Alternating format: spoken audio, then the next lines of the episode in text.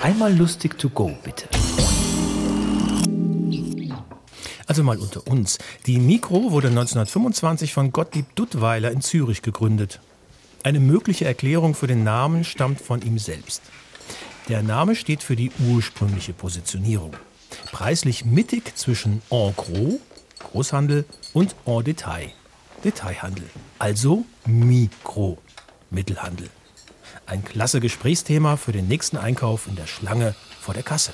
Aber bitte mit Abstand.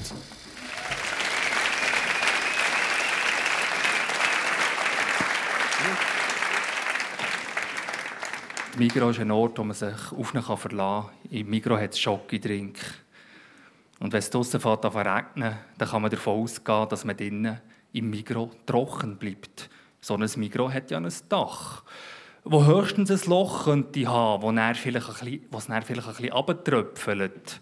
Aber so richtig regnen, Gut, ich gebe zu, ich habe nicht kontrolliert, ob es ein Dach hat in diesem Mikro. Ich bin einfach davon ausgegangen, es hätte eins.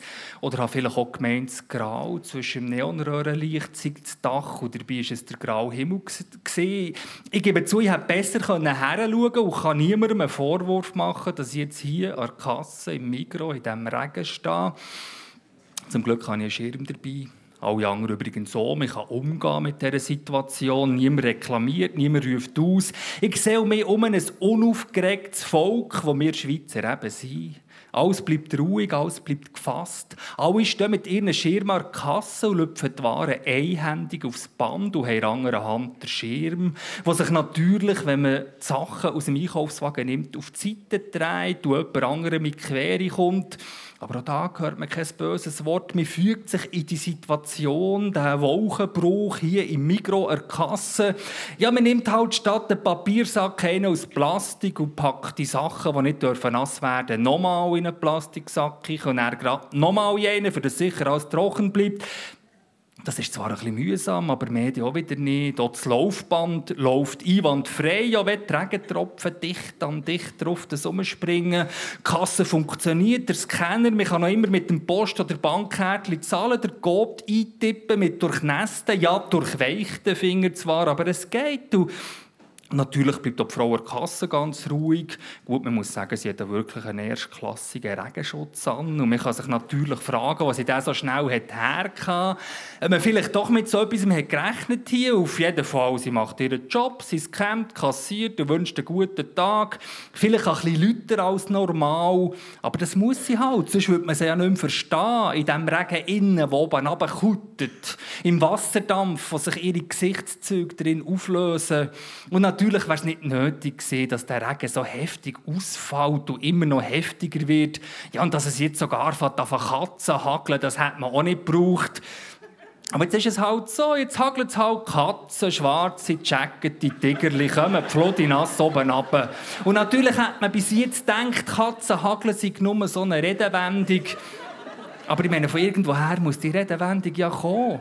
Irgendeine Erfahrung muss dahinter stehen. Ich meine, woher nehmen wir eigentlich den Anspruch und die Sicherheit, dass es unser Leben, ich auf unser Leben nachher nie wird Katzen hageln? Warum soll uns so etwas nicht passieren? Und warum nicht dann, wenn wir im Kasse anstehen, wo die Katzen, wenn sie jetzt geschlagen vom harten Aufbau auf dem Laufband bleiben liegen, natürlich schon stören. Auch wenn sie auf die Schirme fallen, ist es mühsam. Und noch mühsamer ist es, wenn sie vom Schirmspitz aufgespießt werden und am Schirm bleiben hängen und man tote Katze muss vom Schirm reissen und sie den Regenrot, aus der Regenrot einfärben mit ihrem Blut und man natürlich noch mal nässer wird, weil man den Schirm vom Kopf hat müssen nehmen. und natürlich hat sich die Situation jetzt, wo man bis über beide Füße in diesen toten Katzen steht und mit jedem Schritt auf so eine tote Katze schaupelt und der Fuß einsinkt in diesen Fellhäufen, die dem Druck auf so eine unappetitliche Art und Weise nachgeben. Natürlich hat sich die Situation Situation verschärft. Natürlich braucht es jetzt ein bisschen Nerven. Natürlich muss man sich jetzt ein bisschen zusammennehmen, dass man noch gerne sagen kann, nein, Cumulus-Karten habe ich keine. Nein, merci, das Kassenzettel brauche ich nicht. Aber es geht. Man muss nur wollen. Und ich meine, der Gedanke, dass es mit dem Katzenhageln vielleicht nicht so schnell aufhört. Der Gedanke, dass die Flut von toten Katzen, die jetzt schon fast bis zu den Knien drin steht, weiter ansteigt und man sich gleich nicht mehr wird bewegen in diesen toten Katzen und wird in sie reingehen und sich mühsam wieder aus rauskämpfen und nach Luft schnappen, während Gänge nur noch mehr von aus dem verfluchten Himmel oben runterpurzeln. Der Gedanke also, dass wir alle werden verrecken in diesen toten Katzenviecherinnen, der Gedanke, meine Damen und Herren, da darf man einfach gar nicht erst aufkommen. Da muss man einfach vor sich weisen und bekämpfen mit aller Kraft. Wenn wir weitermachen wie bisher, und das wollen wir doch, oder? Das wollen wir doch alle, dann gibt es gar nichts anderes. Merci fürs Zulassen.